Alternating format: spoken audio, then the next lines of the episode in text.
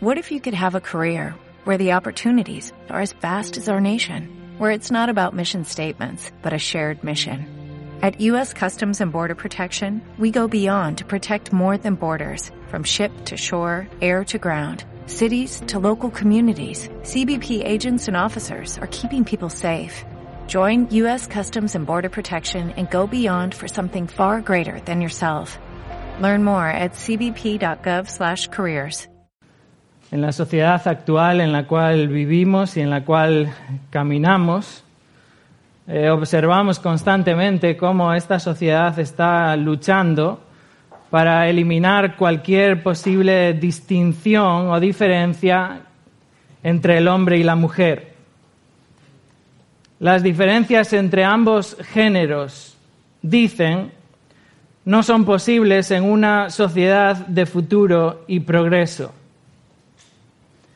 Esto es precisamente lo que promueve la perspectiva de género que incorpora la nueva ley de educación que comenzará, si Dios lo permite, en este próximo curso escolar. Esta ideología promueve erradicar todo tipo de distinciones entre el hombre y la mujer, porque según ellos dicen son estereotipos sexistas. De esta manera se pretende imponer en la sociedad el concepto de que no hay ninguna diferencia entre el hombre y la mujer. Y de nuevo en esta mañana, como cada mañana de domingo, debemos de preguntarnos, bueno, ¿qué dice la Biblia sobre esto? ¿Hay realmente una distinción entre géneros? ¿Hay una diferencia entre el hombre y la mujer? ¿O un hombre es completamente igual a una mujer? ¿O una mujer es completamente igual a un hombre? Y de esto trata el pasaje que comenzamos a considerar el domingo pasado y que, si Dios lo permite, vamos a estar también esta mañana considerando. Y se encuentra en 1 Corintios capítulo 11 los versículos del 2 al 16. Y os invito a que demos lectura a este pasaje. Primera Corintios capítulo 11, comenzando en el versículo 2.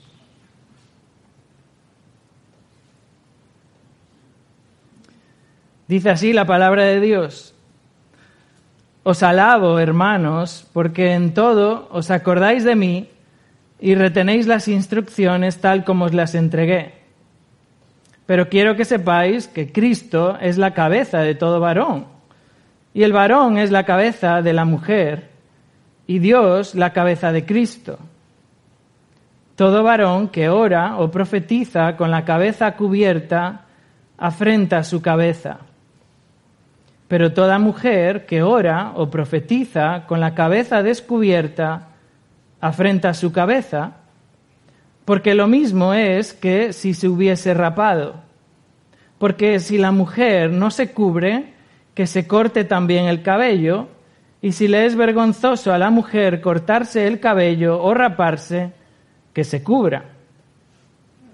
Porque el varón no debe cubrirse la cabeza, pues Él es imagen y gloria de Dios, pero la mujer es gloria del varón. Porque el varón no procede de la mujer, sino la mujer del varón.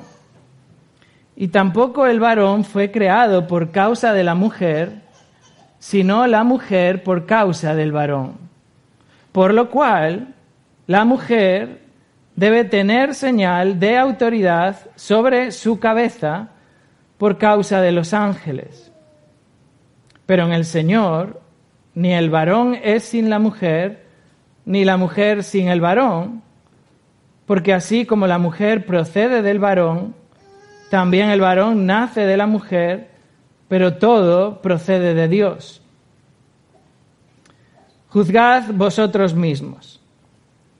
¿Es propio que la mujer ore a Dios sin cubrirse la cabeza? La naturaleza misma nos enseña que al varón le es deshonroso dejarse crecer el cabello.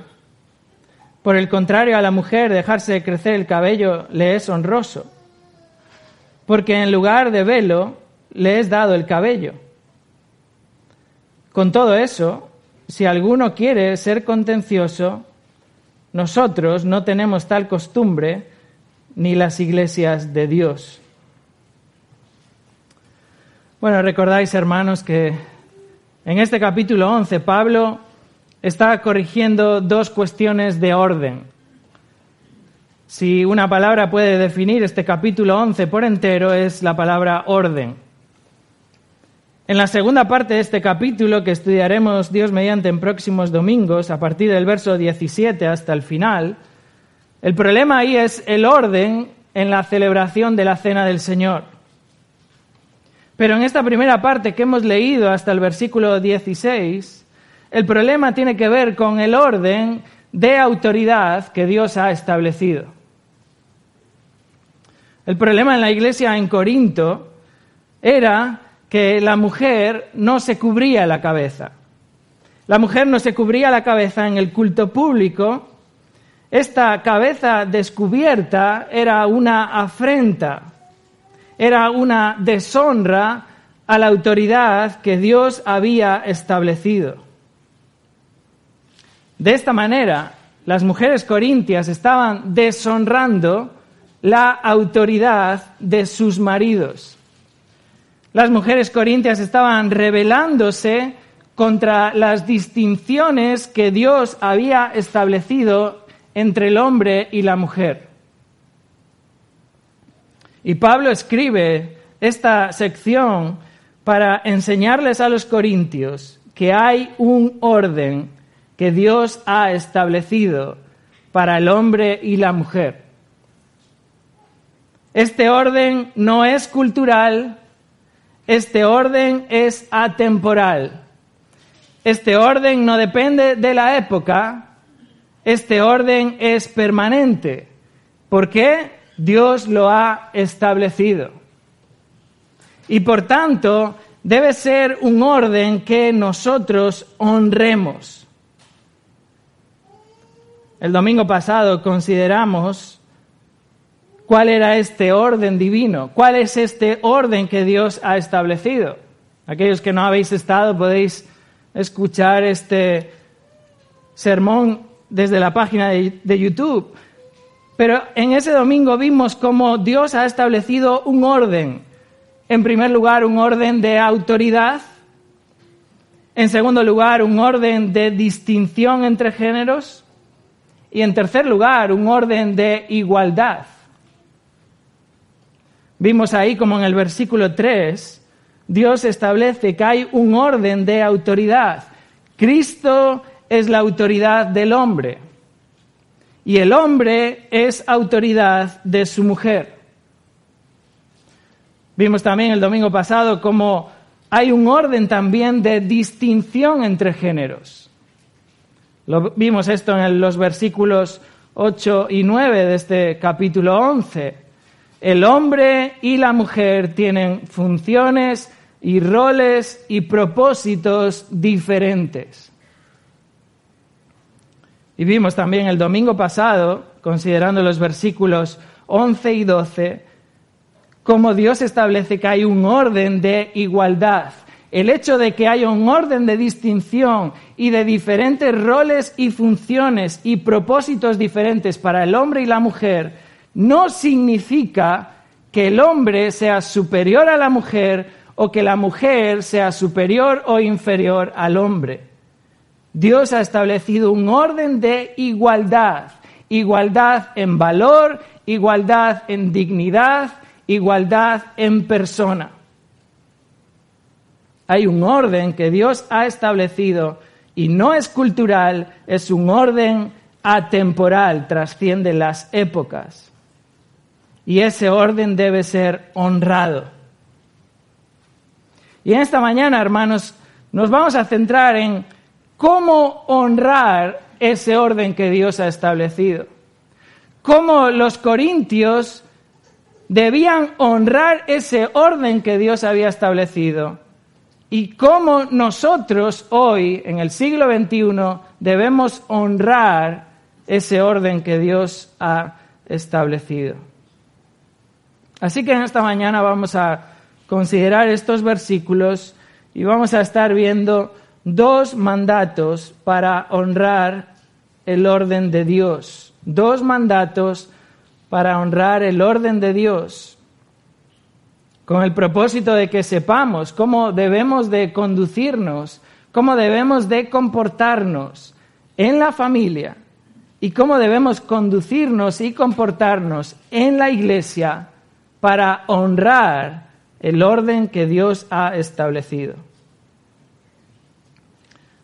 Dos mandatos. Veamos en primer lugar el primer, el primer mandato. Y el primer mandato es honra la autoridad. Honra la autoridad. Dios ha establecido un orden de autoridad que debe ser honrado. Honra la autoridad. Y vemos esto en los versículos del 4 al 12.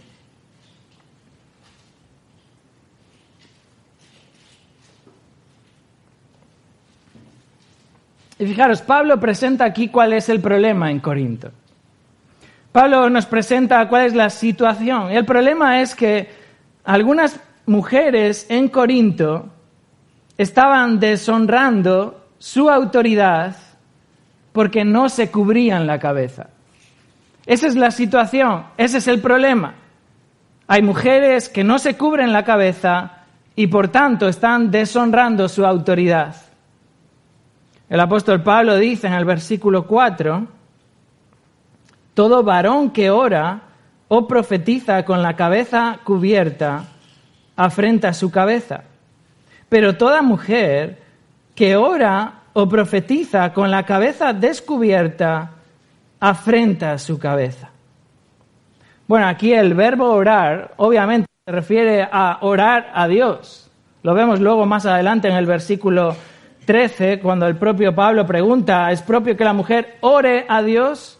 Este orar está hablando de orar a Dios y hacerlo de una manera pública. Por, igual, el, el verbo profetizar se refiere a algo que se hace públicamente y se refiere a proclamar revelación o proclamar palabra de Dios. Profetizar es un don que Dios dio a la iglesia antes de que su revelación en su palabra fuese completa. Y vamos a estar estudiando ese tema acerca del don de profecía cuando entremos en el capítulo 12. Pero notar, debemos de, ser conscientes de algo aquí. Pablo está describiendo algo que sucede en Corinto. Pablo está diciendo, todo varón que ora o profetiza está describiendo al tipo de hombre que lo hace con la cabeza cubierta o toda mujer que ora profetiza y lo hace con la cabeza descubierta.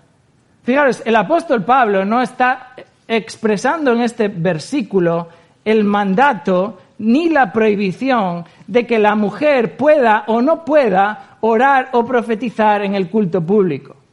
Pablo está describiendo una situación que sucede en Corinto. De hecho, si os fijáis, el apóstol Pablo cuando llega al versículo 13 y hace esa pregunta, ¿es propio que la mujer ore a Dios sin cubrirse la cabeza? El apóstol Pablo no introduce ahí la palabra profetizar. Pablo no está enseñando acerca de lo que debe o no debe hacer la mujer en el culto público. Pablo no está aquí instruyéndonos acerca del ministerio de la mujer. Es un error tomar este pasaje para decir que la mujer puede predicar en el culto público, porque ese no es el propósito del apóstol Pablo aquí. El punto de Pablo es decir que estas personas, haciéndolo como lo hacen, están deshonrando. El punto de Pablo es la deshonra que producía que la mujer no se cubriese.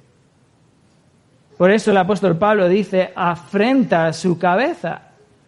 Y el verbo afrentar está hablando de produce deshonra, produce vergüenza, es avergonzar a alguien.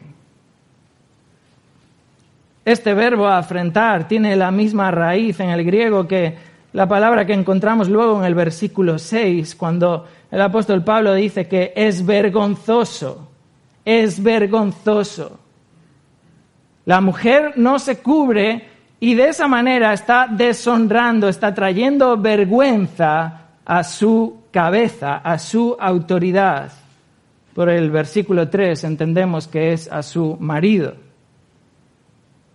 Fijaros este verbo afrentar. Afrentar se usa también más adelante en el versículo 22, donde el apóstol Pablo dice, o menospreciáis la iglesia de Dios y avergonzáis, mismo verbo, y afrentáis, avergonzáis a los que no tienen nada. No, no estáis honrando a los que no tienen nada. Os juntáis, y ese es otro problema que sucedía en Corinto, os juntáis para la celebración de la Cena del Señor, coméis juntos, pero los que tenéis mucha comida, coméis, os emborracháis, os embriagáis, pero los que no tienen nada, pasan hambre.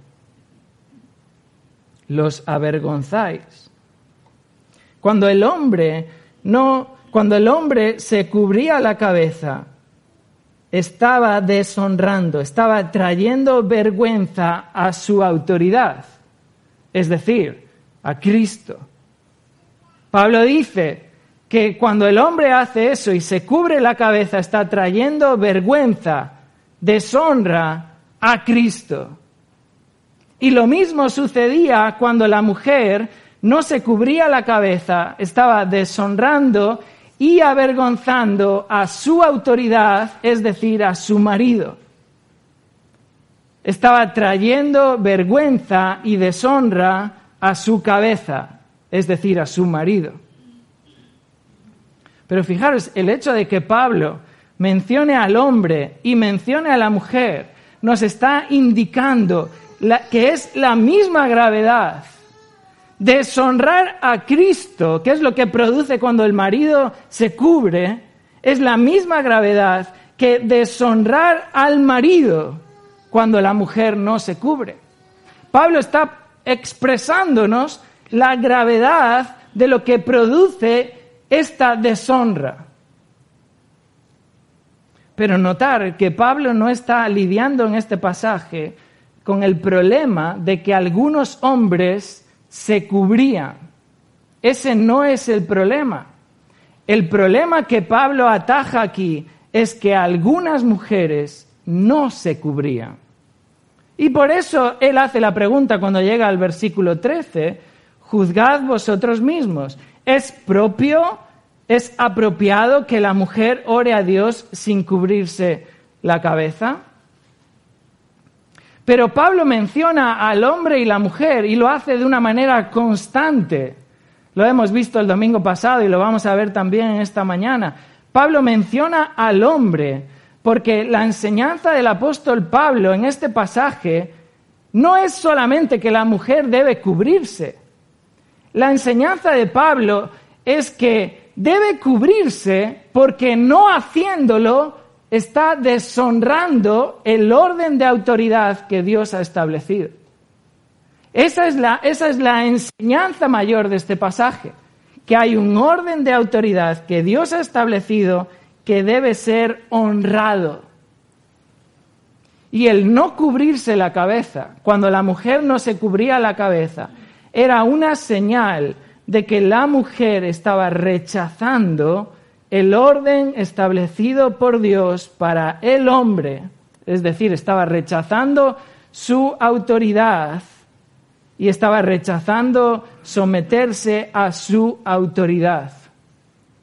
El no cubrirse la cabeza era una señal de que la mujer estaba rechazando el orden que Dios había establecido. El no cubrirse la, cabeza era una señal de manifestación de insumisión y por tanto eso era una afrenta contra su marido, contra su cabeza, era una deshonra hacia su marido. Y Pablo lo explica en el versículo 5 cuando dice, pero toda mujer que ora profetiza con la cabeza descubierta, afrenta su cabeza porque lo mismo es que si se hubiese rapado.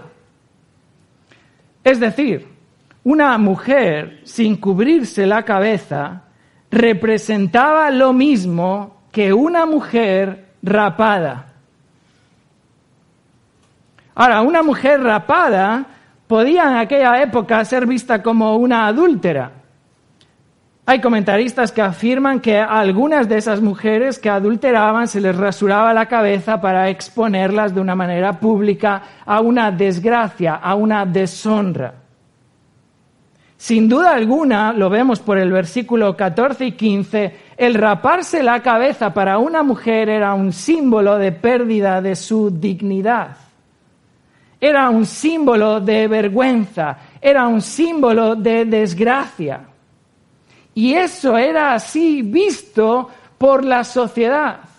La sociedad en la que estaba esta iglesia, la sociedad del primer siglo, veía a este tipo de mujeres rapadas como algo vergonzoso. Y Pablo dice, toda mujer que ora profetiza con la cabeza descubierta, afrenta su cabeza, es decir, avergüenza a su autoridad, avergüenza a su marido, porque es lo mismo que si se hubiese rapado. Esta mujer que no se cubre representa lo mismo que una mujer rapada. Por eso Pablo añade el versículo 6. Y Pablo dice en el verso 6, porque si la mujer no se cubre, que se corte también el cabello literalmente no, está hablando de, cortar las puntas del cabello, está hablando de quitarse el pelo. Es, es un sinónimo a raparse, por eso luego el versículo 6 continúa y dice, y si le es vergonzoso a la mujer cortarse el pelo o raparse, que se cubre. Ahora, Pablo no está dando aquí alternativas. Pablo no está diciendo, bueno, si no quieres cubrirte, córtate el pelo. Y si no quieres cortarte el pelo, entonces cúbrete. No, Pablo no está haciendo eso. Pablo está aludiendo a algo que es vergonzoso para la mujer.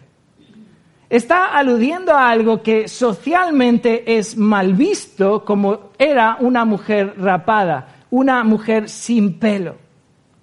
Pablo alude a eso que es vergonzoso para la mujer era vergonzoso porque traía vergüenza y desgracia para ella.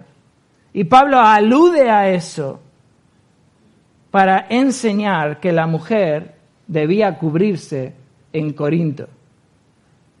Fijaros, Pablo está recurriendo a algo que era considerado vergonzoso por la sociedad para enseñar que debían cubrirse. Porque si no lo hacían, el no hacerlo también era considerado por la sociedad como algo vergonzoso. Así como toda mujer en Corinto entendía que no debía raparse el pelo, porque esto era algo vergonzoso.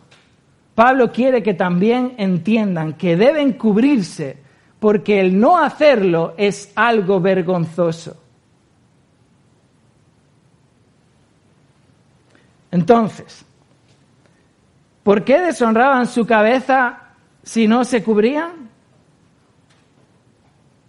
Porque esto era algo vergonzoso, porque esto era una manifestación pública de su insumisión a su cabeza.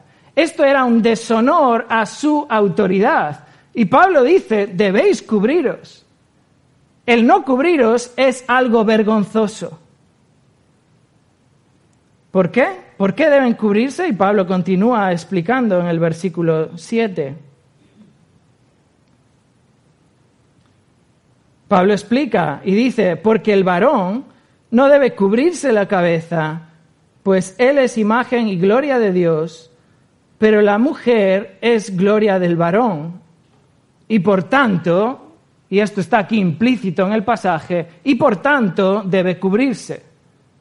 Esto es lo que Pablo está demostrando. El varón no debe cubrirse, pues él es imagen y gloria de Dios, pero la mujer es gloria del varón y por tanto debe cubrirse. Y eso es lo que vamos a encontrar luego en el versículo 10. Fijaros, de nuevo el apóstol Pablo menciona aquí al hombre. Pero Pablo no está enseñando acerca de si el hombre debe o no debe cubrirse. Pablo está enseñando acerca de las mujeres, porque las mujeres que no se cubrían estaban deshonrando a su cabeza. Pero Pablo menciona aquí al hombre porque la enseñanza de Pablo, el fundamento donde Pablo ancla su argumento, es el orden de autoridad que Dios ha establecido. Y Pablo dice, el hombre es imagen y gloria de Dios, pero la mujer es gloria del varón y por eso debe cubrirse. ¿Por qué? ¿Por qué debe cubrirse? Porque es gloria del varón. Hablamos de esto un poco el domingo pasado, pero este término gloria está refiriéndose aquí a otorgar honra. Es, es un sinónimo a algo que es honroso. El, propósito de la mujer es, es traer honra, es traer honor a su marido, a su cabeza, a su autoridad. La mujer debe cubrirse porque es gloria del varón.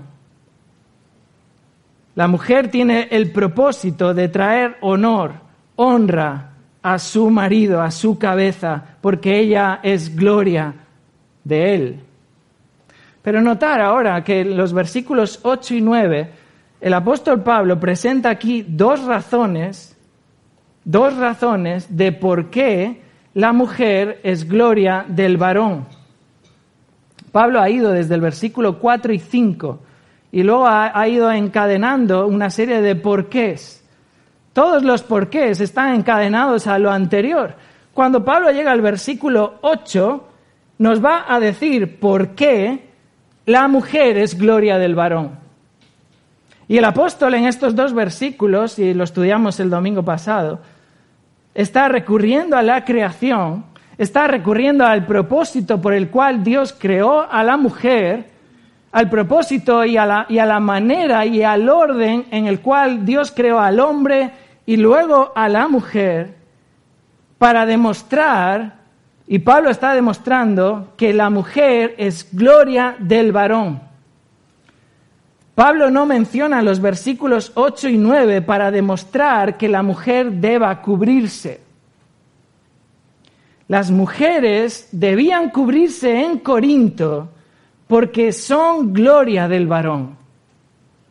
Y no cubriéndose, estaban deshonrando al varón porque el no cubrirse era visto socialmente como una deshonra, como algo vergonzoso. Fijaros, hermanos, el argumento de que la mujer se cubra no se apoya en la creación.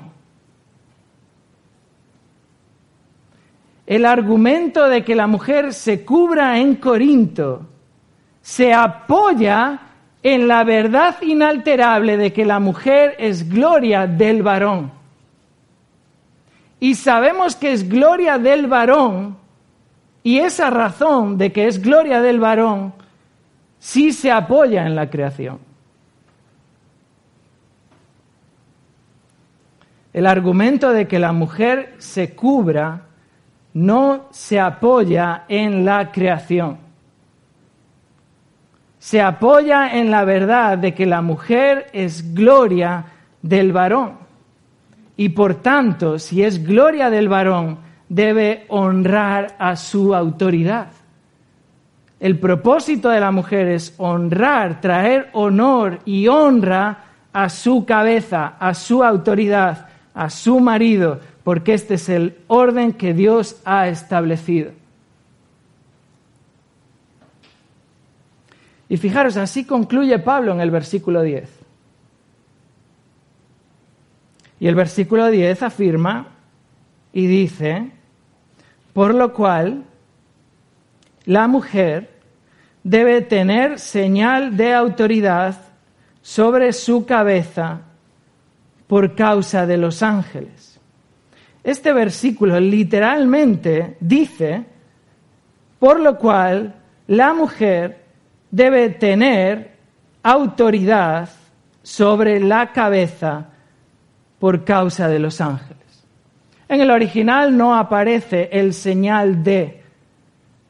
El versículo afirma que la mujer, y aquí no hay ninguna duda, no hay ningún crítico que cuestione esto, no, no, no están esas palabras en el original. Dice, debe tener autoridad sobre su cabeza. Por lo cual, Pablo dice, debido a esto, debido a esta razón, ¿cuál razón?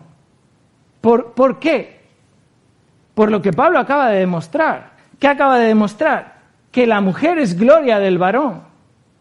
La mujer es gloria del varón. Acaba de demostrar eso en los versículos 8 y 9. Por eso, la mujer debe tener autoridad sobre su cabeza. Porque el propósito de la mujer es honrar a su autoridad. La mujer es gloria del varón, por tanto, debe tener autoridad sobre su cabeza. El propósito de la mujer es honrar a su autoridad que Dios ha establecido. Y cubrir la cabeza era una manifestación de honrar la autoridad. Cubrir la cabeza era una manifestación de honrar la autoridad. Por tanto, la mujer debía tener señal de autoridad sobre su cabeza para en Corinto poder honrar a su autoridad. Pero notar, es, muy importante este pasaje y, muy complicado.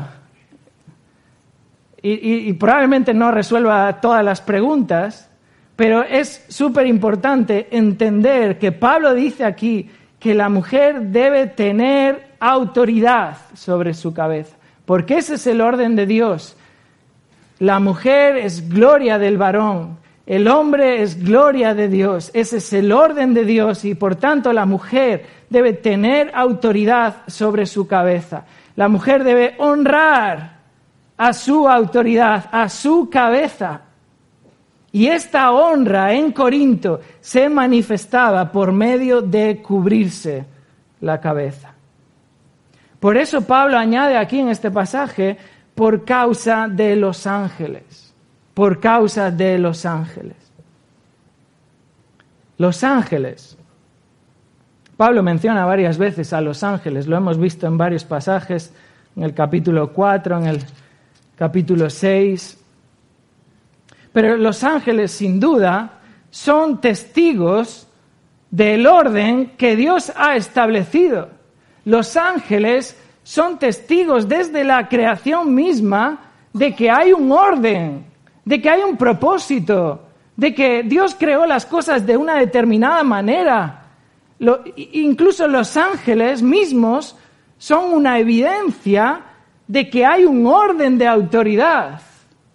Los ángeles reconocen que hay un orden de autoridad. Y Pablo los cita en este pasaje para dar una razón contundente, contundente, por la cual la mujer debe tener autoridad sobre su cabeza. Pero el texto no dice que debe cubrirse por causa de los ángeles. El texto dice que debe tener autoridad, debe honrar a su autoridad, debe de honrar esa relación establecida por Dios de autoridad por causa de los ángeles. Es por causa de ellos que la mujer debe tener autoridad sobre ella. Y eso, ese reconocimiento de esa autoridad, lo manifestaba la mujer en Corinto por medio de cubrirse la cabeza.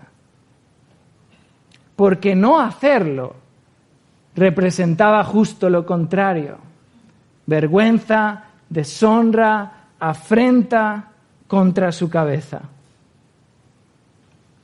Pero hermanos, los ángeles no son la razón para cubrirse la cabeza. Los ángeles no son la razón para que la mujer se cubra la cabeza. Los ángeles son la razón para que la mujer honre la autoridad, para que la mujer reconozca que ella es gloria del varón, que ese es el propósito por el cual Dios la ha creado, y que reconozca y se someta a la autoridad que Dios ha establecido para ella.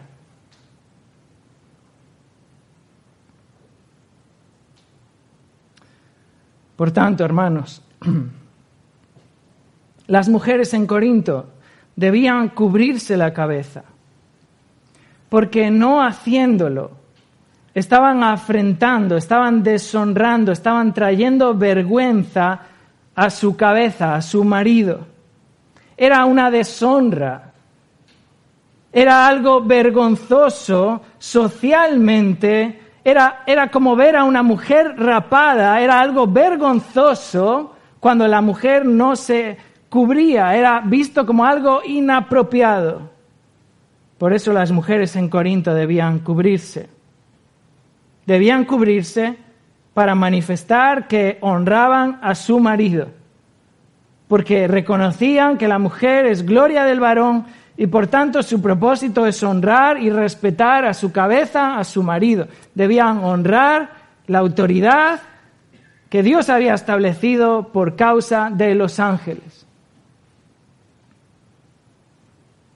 Pero las mujeres hoy, en nuestro contexto actual, no tienen por qué cubrirse la cabeza.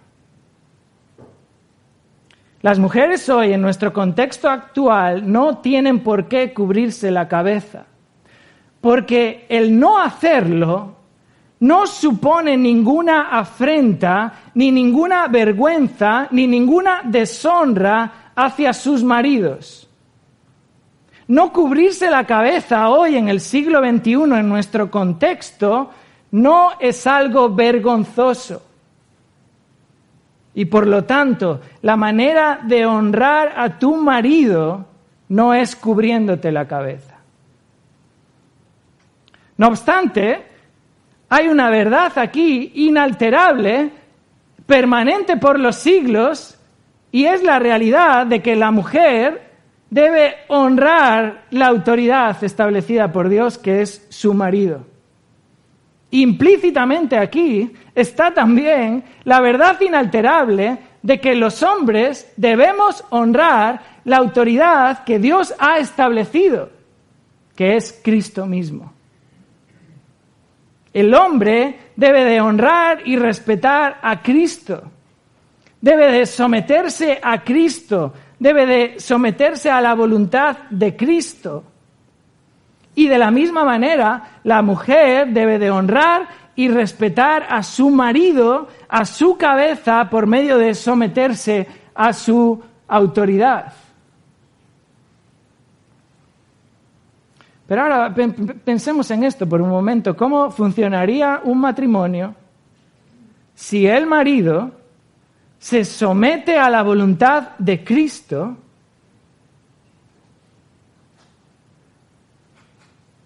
cómo esa mujer se sometería a la autoridad de su marido, que a su vez está sometiéndose a la autoridad de Cristo. Ese es el orden que Dios ha establecido. Ese es un orden inalterable, permanente por los siglos. Ese es un orden perfecto. Ese es un orden perfecto. Somos llamados a honrar la autoridad que Dios ha establecido. Veamos ahora en segundo lugar, hermanos, el segundo mandato, el segundo mandato que encontramos en este texto.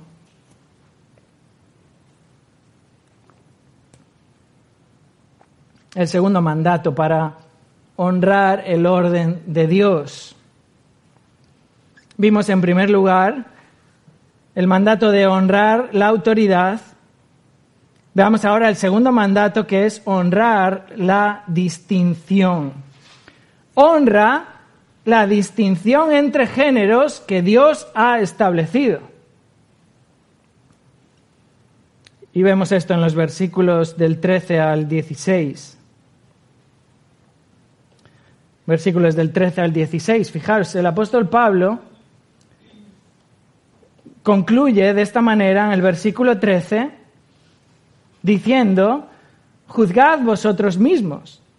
O sea, Pablo exhorta a sus hermanos en Corinto a que ellos juzguen. El verbo juzgar se refiere a examinar algo, evaluar algo, evaluar las palabras y emitir, pronunciar un juicio. Llegar a una resolución, concluir en algo. Este, este verbo es un imperativo. Pablo está mandando, juzgad, examinad y evaluad y juzgad por vosotros mismos. Pablo ya usó esta misma expresión en el capítulo anterior, en el capítulo 10, en el verso 15, donde Pablo estaba argumentando acerca de la idolatría. Y en el verso 15 dice, como a sensatos os hablo, juzgad vosotros lo que digo. Y Pablo les manda aquí en el capítulo 11, verso 13, que, que ellos mismos, por sí mismos, juzguen. Ahora, e, es, es, también importante pensar aquí por un momento, porque eh, Pablo no está diciendo que haya varias, varias opciones. Pablo no está diciendo, bueno, yo ya dije lo que tenía que decir y ahora vosotros decidid. Si queréis una cosa está bien, si queréis la otra también está bien. Pablo no está aquí argumentando para que ellos tengan varias opciones y elijan una. De, hecho, Pablo a continuación ahora va a hacer una serie de preguntas retóricas. Pablo usa esta, esta, esta técnica, por así decirlo, igual que la usó en el capítulo 10, para que ellos se den cuenta por sí mismos de lo que el apóstol Pablo está diciendo y argumentando. Y Pablo les presenta aquí dos preguntas retóricas. La primera la encontramos ahí en el versículo 13, 1 Corintios 11, 13. Juzgad vosotros mismos. ¿Es propio que la mujer ore a Dios sin cubrirse la cabeza? ¿Es, es propio? ¿Es, ¿Es apropiado? ¿Es lo que significa ese término propio? ¿Es adecuado?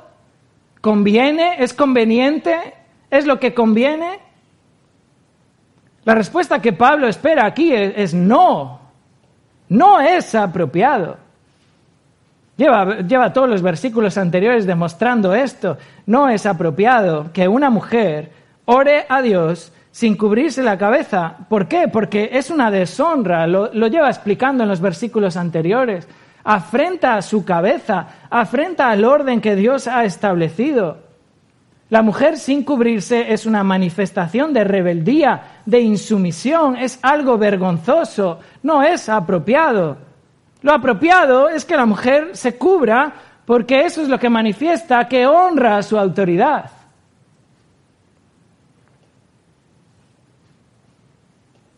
Esa es la primera pregunta retórica del apóstol Pablo y Pablo añade ahora la segunda pregunta que incluye todo el versículo 14 y la, primera parte del versículo 15 está dentro también de la misma pregunta. Dice el verso 14, la naturaleza misma no os enseña que al varón le es deshonroso dejarse crecer el cabello, por el contrario a la mujer dejarse crecer el cabello le es honroso. Todo eso está dentro de la misma pregunta, es una pregunta retórica.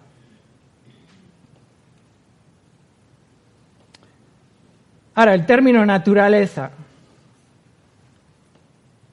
Este término naturaleza se refiere al orden natural de las cosas. Es, el orden natural de las cosas.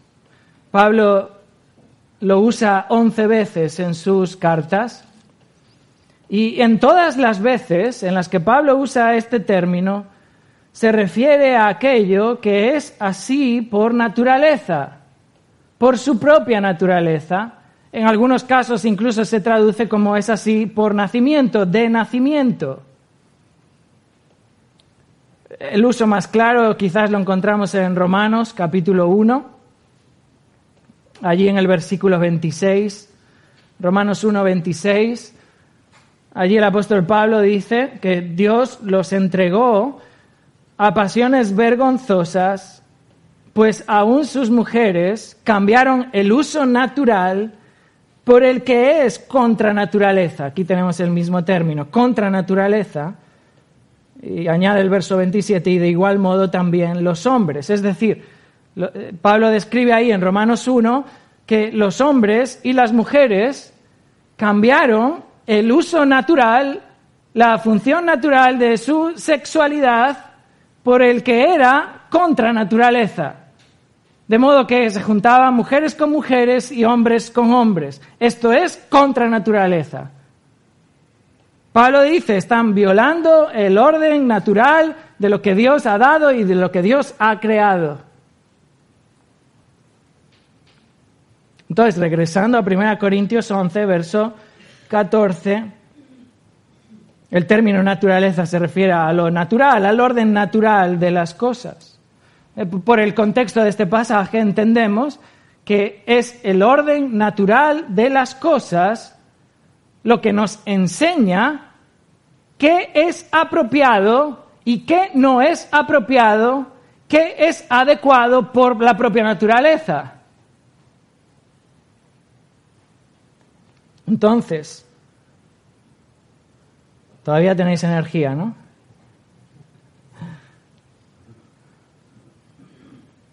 La naturaleza, dice este pasaje, es la que enseña, por esto es una pregunta retórica, Pablo está afirmándolo, aunque lo hace a modo de pregunta, la naturaleza enseña lo que es apropiado para el hombre y lo que es apropiado para la mujer.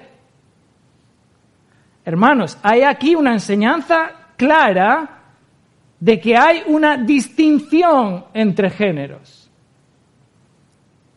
Entonces, cuidado con ese argumento en pro de la igualdad de género, porque la igualdad de género destruye la distinción entre géneros. Claro que no queremos que haya maltratos, ni abusos, ni discriminaciones. Pero no queremos que se anule una distinción entre géneros que Dios ha establecido. La naturaleza misma enseña lo que es apropiado para el hombre y lo que es apropiado para la mujer. Que si el varón se deja crecer el cabello, esto le es deshonroso, pero si la mujer se deja crecer el cabello, esto es honroso. Y ahí ese término honroso es el mismo término gloria que hemos encontrado en el versículo eh, los versículos anteriores, en el versículo 7. De manera que hay una clara distinción natural. La propia naturaleza nos enseña esta distinción. De manera que es, es natural, es natural que el pelo largo honre y distinga a la mujer. Esto es lo natural, esto es lo normal, esto es lo que eh, se entiende por el orden natural. Y Pablo alude a una, a una diferencia natural, como es el pelo, una diferencia natural que distingue los géneros. Y Pablo explica que para un hombre el no distinguirse de la mujer es deshonroso para él. Mientras que para una mujer distinguirse del hombre es honroso. Aquí es donde está la clave de este, de este pasaje. La naturaleza enseña lo que es apropiado para un hombre, lo que es apropiado para una mujer. Hay una diferencia natural que distingue los géneros. Para un hombre no distinguirse de la mujer es deshonroso. Para una mujer distinguirse del hombre es honroso. Al hombre el dejarse crecer el pelo le es deshonroso porque esto es algo normal y natural para la mujer. Por eso a ellas el dejarse crecer el pelo le es honroso. Pablo con esta pregunta está afirmándonos de que la naturaleza misma nos está enseñando que hay una distinción entre géneros. Hay algo que honra a unos y deshonra a otros. Pero a ellas, y de nuevo recordar, Pablo está enseñando que la mujer debe cubrirse en Corinto. Pablo no está enseñando al hombre, Pablo está argumentando con el hombre y la mujer, porque ese es el fundamento de autoridad, de orden. Ahí es donde debemos de ir para ahora aplicar ese fundamento de orden y honrarlo.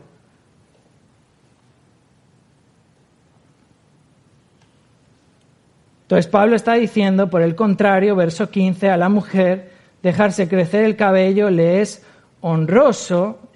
¿Por qué? ¿Por qué dejarse crecer el cabello le es honroso a la mujer? Porque en lugar de velo le es dado el cabello.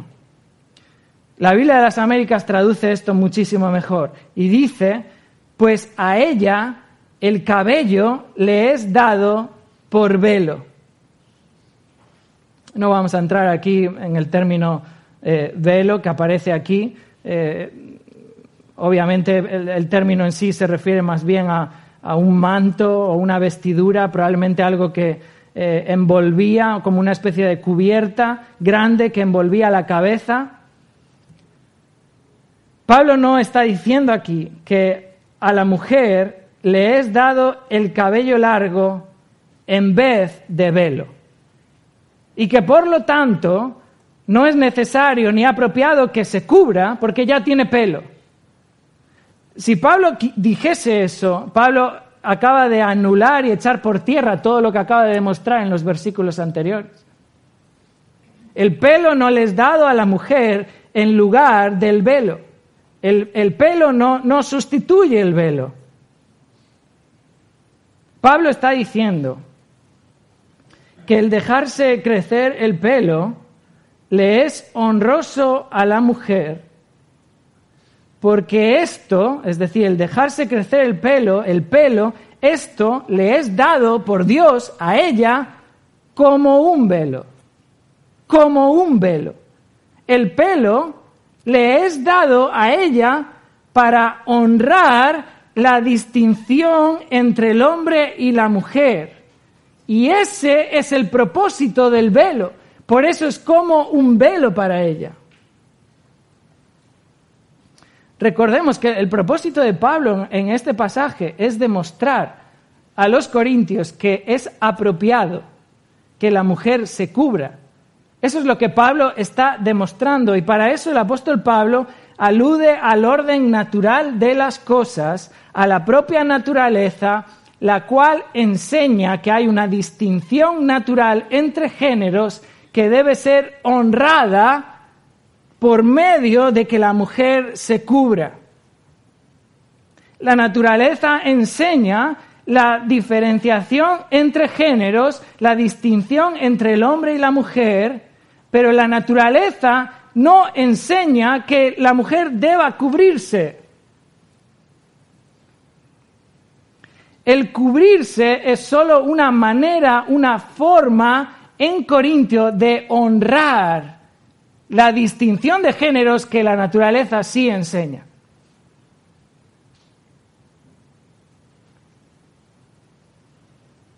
Por tanto, hermanos, las, las, mujeres en Corinto debían cubrirse la cabeza, porque eso era apropiado de manera que ellas manifestasen públicamente que reconocían tal distinción entre hombres y mujeres, una distinción que Dios ha establecido. Pero las mujeres hoy, en nuestro contexto actual, no tienen por qué cubrirse la cabeza, porque tal distinción entre géneros ya es de por sí manifestada.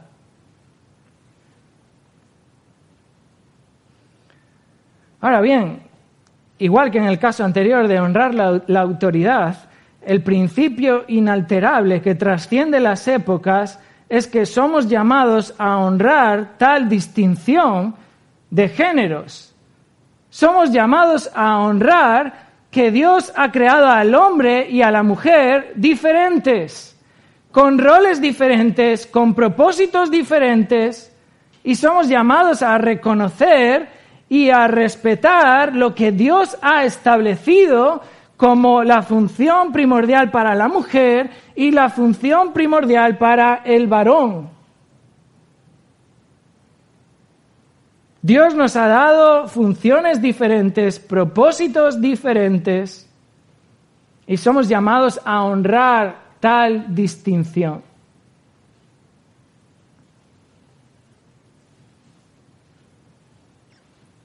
Pablo termina este pasaje con este versículo 16. Y Pablo termina diciendo, con todo eso, si alguno quiere ser contencioso, nosotros no tenemos tal costumbre ni las iglesias de Dios. El término contencioso, que obviamente se refiere a alguien que, que es combativo, alguien que es beligerante, alguien que es dado a la disputa, en este contexto, el contencioso es aquel que rechaza y se opone a la práctica de que la mujer se cubra. Porque eso es lo que el apóstol Pablo está queriendo que las mujeres en Corinto hagan, que se cubran.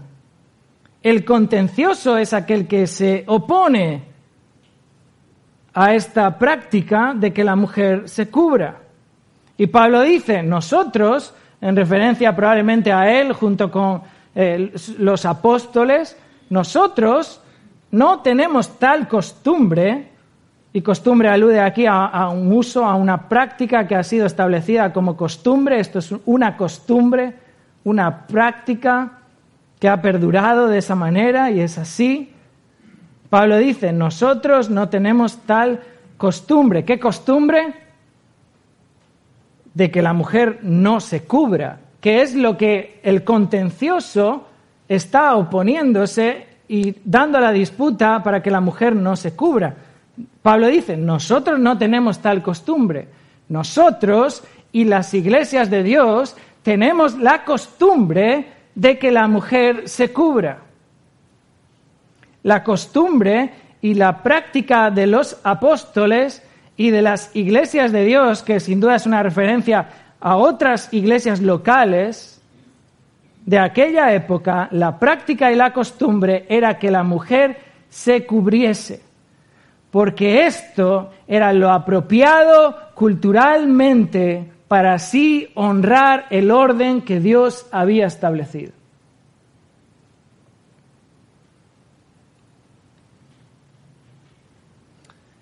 Este pasaje, hermanos, nos, nos, enseña a cómo debemos de honrar el orden que Dios ha establecido. Aun cuando ese orden esté completamente en desacuerdo con la sociedad, aun cuando el perseguir ese orden pueda ser visto en la sociedad como discriminatorio o vejante, Dios ha establecido un orden de autoridad donde el varón es cabeza de la mujer, donde Cristo es cabeza del varón. El varón debe sujetarse a Cristo y obedecer a Cristo y su palabra, y la mujer debe sujetarse al varón. Ese es el orden de autoridad que Dios ha establecido. Y Dios ha creado al hombre con el propósito de traer gloria a Dios. Y Dios ha creado a la mujer con el propósito de traer gloria a su marido. Dios nos ha creado diferentes no unos superiores a otros o inferiores, sino diferentes, con funciones diferentes, con roles diferentes, con papeles diferentes en la familia, en la iglesia, y debemos de honrar esa distinción que Dios ha establecido. En el siglo XXI no es requisito ni mandato establecido por Dios que la mujer se cubra, porque el no cubrirse no trae deshonra, ni deshonor, ni vergüenza a su marido. El no cubrirse no está indicando que el hombre y la mujer sean iguales, que no haya distinción. Eso sucedía en Corinto. Pero la vida da muchas vueltas. La vida da muchas vueltas. Y no sabemos lo que nos podremos encontrar de aquí a 30 o 20 años. El mandato de Dios es claro. Honra a tu autoridad y honra la distinción entre géneros. Y eso perdura hasta la eternidad. Oremos al Señor. Te damos gracias, Señor, en esta mañana por tu palabra. Te damos gracias por tu revelación. Reconocemos, Señor, que siempre es perfecta, que siempre es eficaz. Reconocemos, Señor, que es viva, que penetra en nuestro corazón. Y oramos, Señor, que tu palabra traiga claridad a nuestra mente, que tú nos ayudes a a discernir, que tú nos ayudes a, a considerar lo que tu palabra dice, que tú nos ayudes también, Señor, a no ser contenciosos, que tú, Señor, nos protejas de ser dados a, a la disputa y que en todo momento tú seas honrado. En la manera en la que como hombres nos conducimos en, en esta vida podamos honrarte, honrar tu palabra en obediencia a ti, en la manera en la que tú has, nos has dado ejemplo de cómo eh, amar y cuidar a nuestra esposa, que de esa manera podamos también conducirnos así, eh, proveyendo, buscando su bien, su cuidado, su sustento, la protección del hogar.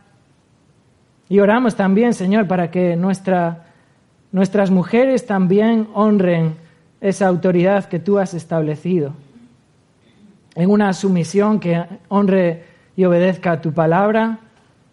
Oramos, Señor, que, que en todo momento tú nos, nos cuides para mantener esa distinción que tú has establecido, esos roles diferentes, esas funciones diferentes, que tú, Señor, nos libres de, del pecado, nos libres, Señor, de la soberbia, y nos ayude, Señor, a vivir de una manera, Señor, que, que sea agradable a ti. Oramos y lo pedimos en el nombre del Señor Jesús. Amén.